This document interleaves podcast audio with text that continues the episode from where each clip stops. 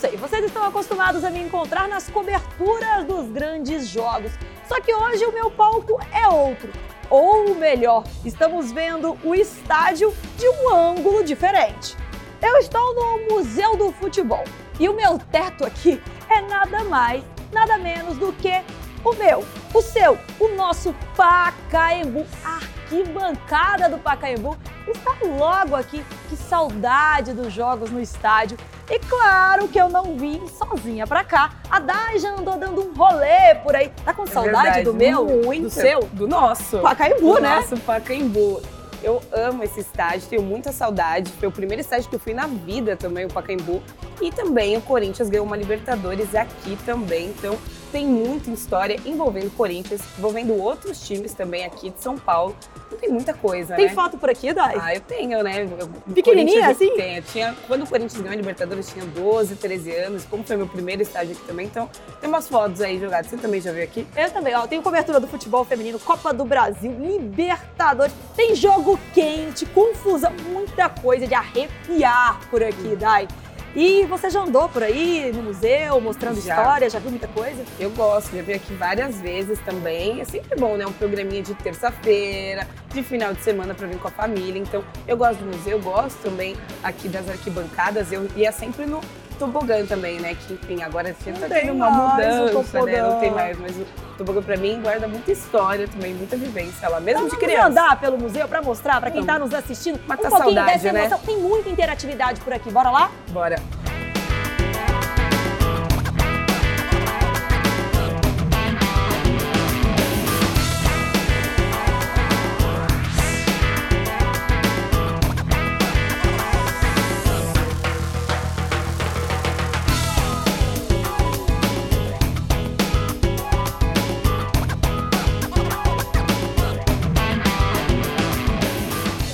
E Dai, fica aqui de dentro do Museu do Futebol, só de olho na arquibancada do Pacaembu, porque o estádio está fechado para reforma, deve reabrir só em 2024, mas em 2020 o Pacaembu celebrou 80 anos de uma forma bem peculiar. Ele Verdade. recebeu né, leitos para o tratamento da Covid-19.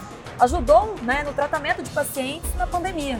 Sim, e acho que isso também está na vocação do Pacaembu. Já fez muito pela metrópole, mas não só no âmbito de futebol, né? Mas também numa parte social, né? Então o Pacaembu ajudou a criar a identificação do paulista com o futebol e também do povo brasileiro, Do povo né? brasileiro. O povo brasileiro, quando vem para São Paulo, quer ver um jogo no Pacaembu, quer visitar o Museu do Futebol, mas quando é preciso, o Pacaembu também é caridoso.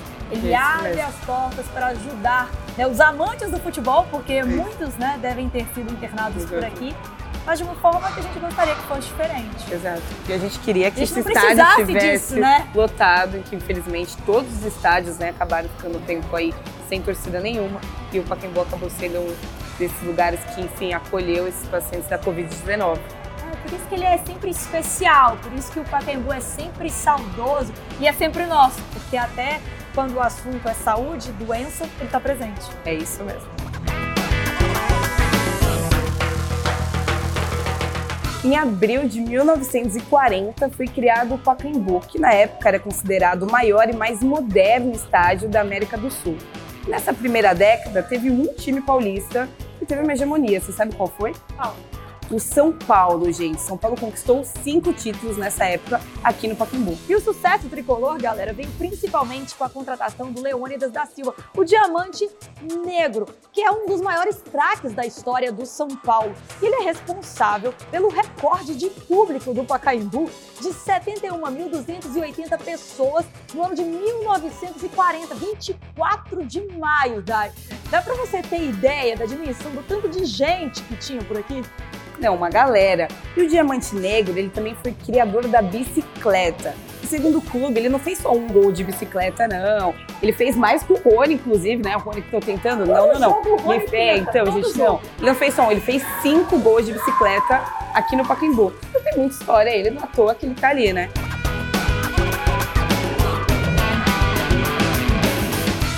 E em junho de 2011, aqui no Pacaembu, esse torcedor vai me contar o que aconteceu. Aconteceu que nós somos tricampeões da Libertadores, né? Não é pra qualquer um, não, né? Santos 2, Penharol 1. Gols de Neymar e Danilo? Com certeza. E Durval conta para deixar os uruguais um pouquinho felizes. Como é que foi aquele ano? Memorável? Nossa, memorável, né? Ganso jogando muito, Neymar, Danilo. Nossa, que time maravilhoso. Você Só tava tem- aqui nesse, naquele jogo? Tava nesse dia aqui no Pacaembu. Chorou? Chorei bastante, com certeza. Coração fez tutu. Santos, o coração não para de bater, é emocionante demais. Só que aí, galera, em 2012, conta aí, Dai. É isso mesmo. O Santos foi campeão em 2011, mas o Coringão foi campeão no ano seguinte. E eu tô aqui com um torcedor que a gente tá mandando aqui, a gente achou, que é o Marcos. Ele lembra muito bem dessa conquista da Libertadores em 2012. Os dois gols do Sheik, que esse ano né, completam 10 anos, em julho de 2012, que foi essa conquista. E aí, como- vamos começar com a final? Como que foi pra você? Você lembra? O que, que você tava fazendo? Que eu chorei muito. do primeiro jogo, eu lembro muito do Romarinho entrar, já tava desistindo já de, de empatar.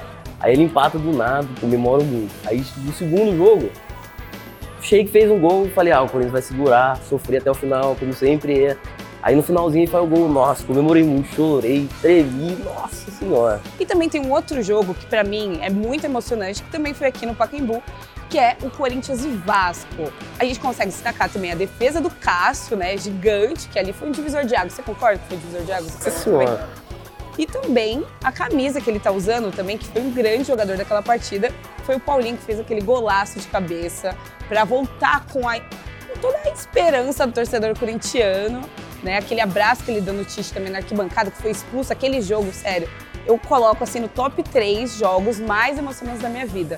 Esse você lembra também? Como que foi? Lembro, o Tite sendo expulso, precisava fazer o gol, cruzamento certinho, Paulinho de cabeça no cantinho, perfeito. Só comemorar. É isso, é comemorar. E aqui termina o nosso tour e espero que vocês tenham gostado. Ai, gente, como o Pacaembu, cada história, cada momento dos estádios da América do Sul tá eternizado no gramado, nos museus, né? Você gostou? Para onde você gostaria de viajar com a gente no próximo episódio?